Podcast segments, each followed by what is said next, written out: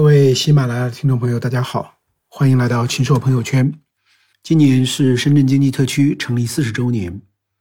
我这篇大视野写的是五月二十七日，我在深圳平安金融中心参加“五指之境：中国平安成长之路”的新书发布会时，在一楼商场里的一些所见所闻、所思所得。我是这本书的作者之一。站在这座深圳最高楼的一百一十七层，可以清晰的看到香港，一点也不觉得远。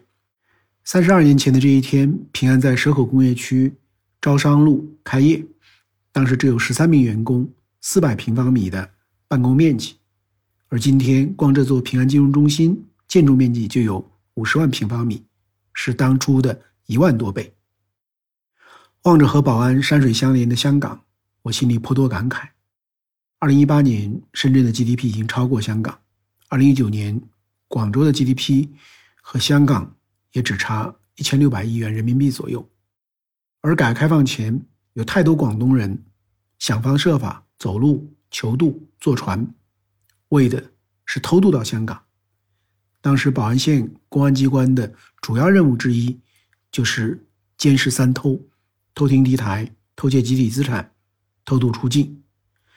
所谓偷窃集体资产，就是有的农民借口去割草，划着小船就偷渡走了。我在广州工作时，也曾听老广们说，六七十年代的珠江水很清，是个大游泳场，不少市民游泳锻炼，其实心照不宣，就是想有朝一日游到香港。广东的逃港潮历史上发生过多次，在某种意义上，特区设在逃港最严重的深圳，这是被逼出来的。因为长期的反偷渡，让中央和广东的领导人意识到，靠严防死守不可能有效遏制偷渡，只有靠开放、搞经济建设，让民众看到实实在在的希望，才不会逃走。原广东省委书记吴南生曾说，在特区条例公布的几天后，最困扰着深圳，其实也是最困扰社会主义中国的偷渡外逃现象突然消失了。当时主管外经贸的国务院副总理谷牧到深圳视察，对逃港事件说：“多年来我们在沉睡状态，现在到了觉醒的时候了。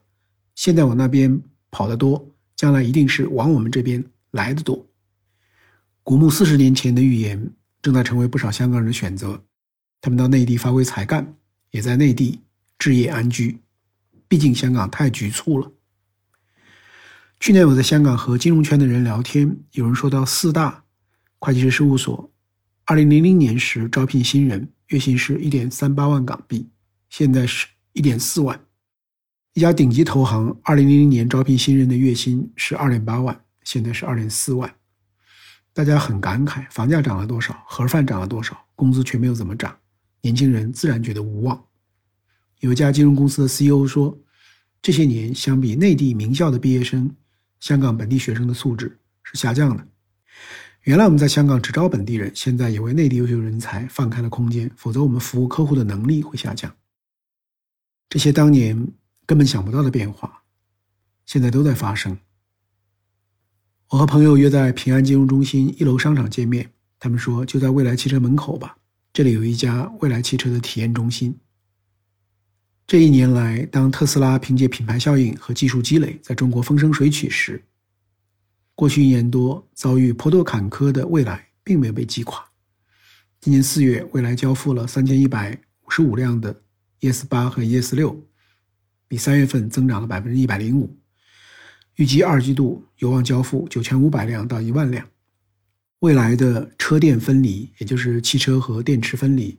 可充可换可升级的换电模式，正被市场越来越充分的认可，因为它可以让用户持续享受电池技术发展的红利，在容量更大、性能更强的电池推出后轻松升级，同时从长远看，换下来的电池也可以回收，用于储能中心的建设，形成新的商业模式。我接触过不少未来车主，他们对未来的忠诚丝毫不受特斯拉的影响，不是被洗脑的盲从。而是他们在未来身上看到了一些更创新的模式、更贴近的体验以及丰富的多的圈层活动。未来体验中心的对面是一家喜茶店。我的朋友何伯权是喜茶的早期投资人，给我讲过喜茶的故事。我从来没有体验过，于是走过去看了几眼，还拍了一张照片，上面写着“灵感之茶，中国制造”。喜茶的创始人聂云辰是九零后，一九九一年生，少时随父母从江西迁到广东江门，二零零八年考进广东科学技术职业学院人文学院，二零一一年毕业，在校的形象是一个成绩中等、乖巧、不爱出风头的学生。毕业后，他开过手机零售店。网购崛起后，手机店销售锐减，街边的饮茶店进入了他的视野。他想做纯粹的好茶，分享给顾客茶的真味，同时让茶饮年轻化，因为年轻人最爱喝饮品。第一家喜茶店是二零一二年五月在江门市九中街开业的，不到十五平方米，当时还叫黄茶，因为注册不了商标，后来改为喜茶。我对喜茶的兴趣在于，它不是港式的奶茶，那是源自印度，经英国人传入香港的；也不是台湾的珍珠奶茶，而是在一个内地的普通城市江门，一个想创业的普通年轻人，把咸芝士和天然茶香融合，做了一种具有原创性的芝士茶。这正是这一代创业者的特点：他们了解世界，但不再简单模仿，他们要呈现自己的创造力。喜茶在深圳总部有专业的实验室。独立自主地进行茶饮产品的构思、配方的研究和样品的制造。英国的《经济学人》将喜茶誉为中国的星巴克，但聂云辰说，喜茶从来不以成为星巴克为目标。第一家店做的也很辛苦，为了了解顾客的喜好，聂云辰天天到微博搜评价，主要看差评，根据反馈不断地改配方，改了半年，到二零一二年十月，小店的门外开始排队了。未来喜茶都是中国新制造、新消费的代表。从中国李宁的刷屏，到老干妈创始人陶华碧的形象被印到纽约时装周的套头衫上，到上海福州路杏花楼的肉松咸蛋黄青团发售时被年轻人追捧，排队能排到三百米，还有人专门坐火车来买。这背后是本土特色加创新巧思加中国制造能力加黑科技加持。加社交媒体催化的新国潮的兴起，而有着更高文化自信的 Z 时代，是新国潮的天然盟友。中国的社会文化资本正在发生深刻而自然的演变。前一段我找过阅文集团的前 CEO 文辉交流，也去了 B 站，希望了解新消费背后的文化流变。我体会到，越是年长的代际，比如六零后、七零后和之前，越克己。越觉得中国还有哪些不足，在面对年轻人时，越有教化的色彩。当然，可能是不知不觉的，在判断中国品牌的价值时，他们也习惯以国际品牌作为坐标，比如做成中国的苹果、中国的索尼、中国的欧莱雅等等。而越是年轻的代际，越注重越己、越自我、越多元。他们也并不那么在意国际品牌，他们要做的是自己，而且相信自己。究其根本，这两大类型的社会文化资本，一种是建立在危机逼迫、历史性反思上，因此更具自我批判性；一种是建立在改革开放后逐步形成的新制度、新制度以及全球化交流与竞逐上，因此更加张扬和自信。中国后浪的文化自信的建立，不是天上掉下来的，而建立在前浪努力的基础上。这种基础本质就是以人为本的制度变革与创新。后浪们会越来越少的知道，改革开放前的中国是阶级斗争的弦儿，一刻不能松，斗智貔貅要年年讲、天天讲的中国。但那时的人们内心并没有真正的自信，就像保安人一有机会就偷渡，有时甚至冒着生命危险。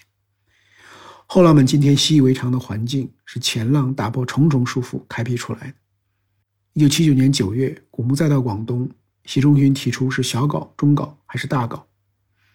古牧说：“中央要广东先行一步，要广东大搞，小脚女人小走就起不了这个作用。”他还说：“你们要有点孙悟空大闹天宫的精神，受条条框框束缚。”回顾过去的四十年，先是制度资本的突破，接着才有经济资本的突飞猛进，再到今天的二十一世纪，Z 时代形成了和父辈不一样的新文化资本。喜茶店的隔壁就是华为手机的专卖店。其实华为手机刚起步时也很难。华为最早是给电信运营商定制白牌机，二零零三年给香港的电讯盈科做了十万部三 G 手机，或铺到运营商的店里，销量极差，运营商只能加大补贴，让消费者用最好的代价获得，甚至白拿。电信云科的高管哀求华为的销售人员帮帮我们，要不这些只能填海去了。十几年以后，华为手机已成大器。如果从文化资本的角度看，这意味着什么？我曾经看过曾任华为手机 CMO 的张小云的一篇文章，他说华为的品牌目标是成为全球标志性的科技品牌，而不仅仅是品牌指数上的名次。这是有着强烈的意识形态指向的。比如拿苹果手机代表的是一种意识，拿华为手机代表的也是一种意识。张小云在他的文章中说：“苹果是谁？数字时代的美式精英主义，就像很多年前的可口可乐，其特征就是美式理想、精英驱动。可口可乐是一种神秘配方，全球表达；苹果是一套封闭系统，全球表达。美式精英主义不需要考虑民众的开放式需求。”不需要和本地文化做连接，不需要多层次倾听民众的声音。而现在风向开始变了，从华尔街、欧洲到亚洲，都充斥着对传统精英主义的不满。年轻人用选票扰乱了传统的精英政治家上台，年轻人用钞票加速了这些美式精英主义企业的增长乏力。无论是麦当劳、可口可乐还是苹果，取而代之的是小人物创造大历史。无论是政治、经济、社会还是科技。小人物出身的有抱负阶层正在崛起。华为的历史就是一部有抱负阶层崛起的历史。一群普通的人汇聚在一起，用奋斗者文化激励彼此，最终成为世界上最大的通信提供商。华为拒绝华尔街的精英资本文化，而是让劳动者成为企业的主人。即使创始人也不过百分之一多一点的股份，员工持有接近百分之九十九的股份，劳动者共同分享利润，承担风险，打拼现在。决定未来。全球消费者正变得越来越年轻，越来越拥抱多元文化。他们渴望表达，渴望参与，渴望在理解中塑造未来的自己。相信机会永远都在，也越来越喜欢民族和地方文化，有着强烈的文化自信。相信新一波全球化必然是尊重地方价值的全球化，也就是全球化地方感。我并不是很认同品牌都要意识形态化。我们更不要忘记，国际品牌在中国最大的贡献，可能是帮助我们建立了扎实的供应链。从宝洁到大众汽车到特斯拉，每个时代的国际品牌都极大的提升了中国供应链的能力。这些能力又成为中国本土品牌成长的基石。但是，当我看到喜茶的英文 “inspiration of tea”，当我想到华为的 “aspirational class”，也就是有抱负的一代。我真切地感受到了新兴市场、新人群、新价值主张扑面而来的蓬勃力量。开放最终让我们真的成长，自强之后自信。保持美国的技术垄断优势是美国的国家利益所在，所以一直以华为为代表的中国高科技公司并不让人意外。意外的是力度如此之大，如此之急迫，好像再不抑制和打压就永远来不及了。但能抑制得了吗？抑制不了。首先。美国在二战后曾占全球 GDP 的一半以上，现在是百分之二十四左右，份额掉了一半，接下来还会掉一半。比如渣打银行二零一零年的报告就预测，到二零三零年，美国 GDP 占全球的百分之十二。伴随美国份额的下跌，是新兴市场的成长。越往后，美国之外的市场越是比美国之内的市场大。如果按照亚当·斯密的理论，市场规模决定分工效率，那么谁能跟更广大的市场相结合？谁的专业化效率就会越高，而中国正在成为比美国更大的市场，同时还在开拓一切可以开拓的国际市场。其次，中国除了在需求侧有市场规模的优势，在供给侧也有工程师红利这样的人力资本优势。我多次到华为调研，华为核心竞争力的来源是人力资本和知识资本的结合。华为有一套以虚拟受限股为核心的激励机制，激发广大科研人员。把最具创造力的青春年华绽放在这里。华为也一直坚持吸纳全世界的知识精华为我所用。比如，华为能成为五 G 时代的领先者，原因之一就是在基础研究上实现了突破。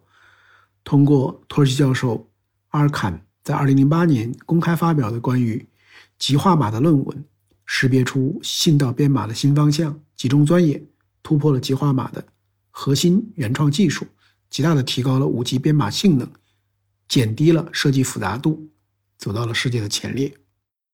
所以，在我看来，只要中国努力的拥抱全球大市场，而不是将自己封锁起来；只要中国矢志不移的坚持开放性的知识创新，并将资源配置给那些真正献身于创新的企业机构和人，就不可能被对手掐死。当然，此刻很痛很苦。去年五月十五日，华为被美国商务部列入管制实体名单后，华为海思总裁何庭波在致员工信中说。多年前，还是云淡风轻的季节，公司做出了极限生存的假设，预计有一天，所有美国的先进芯片和技术将不可得，而华为仍将持续为客户服务。为了这个以为永远不会发生的假设，数千海思儿女走上了科技史上最为悲壮的长征，为公司的生存打造备胎。面对数以万计的科技难题，我们无数次失败过、困惑过，但是从来没有放弃过。今天是历史的选择，所以我们曾经打造的备胎，一夜之间全部转正。面对极限施压，为了极限生存，激发极限力量，创造非凡奇迹。有些伟大是创出来的，有些伟大是熬出来的，有些伟大是逼出来的。从八十年代到二十一世纪，因为有招商局。蛇口工业区、华为、平安、招行、中集、万科、比亚迪、腾讯、创维、迈瑞、顺丰、华大、大疆、华星光电、立讯精密等等一批批企业的努力，才让深圳成为世界级的创新之城。每个企业都有一部奋斗史。我采访过任正非三次，每次他都讲做豆腐。二零一六年，他罕见的现身新闻联播四十八秒，说的还是做豆腐。中国有十三亿人民，我们这几个把豆腐磨好，磨成好豆腐。你那几个企业好好去发豆芽，把豆芽做好。我们十三亿人，每个人做好一件事，拼起来，我们就是伟大祖国呀！每个脚踏实地、踏踏实实做事的人和企业，都是在做豆腐。能用一生之力做豆腐，这简简单单的事，就能做出无限神奇，谁也压不倒。深圳是中国之光，平安、华为、腾讯，这都是世界级的企业。中国还有落后的地方。二零一九年，中国的。人均可支配收入为三万零七百三十三元，月均为两千五百六十一元。如果按中位数计算，人均水平为两万六千五百二十三元，月均为两千二百一十元。也就是说，中国有整整一半人口的月均收入在两千二百一十元以下，路还长。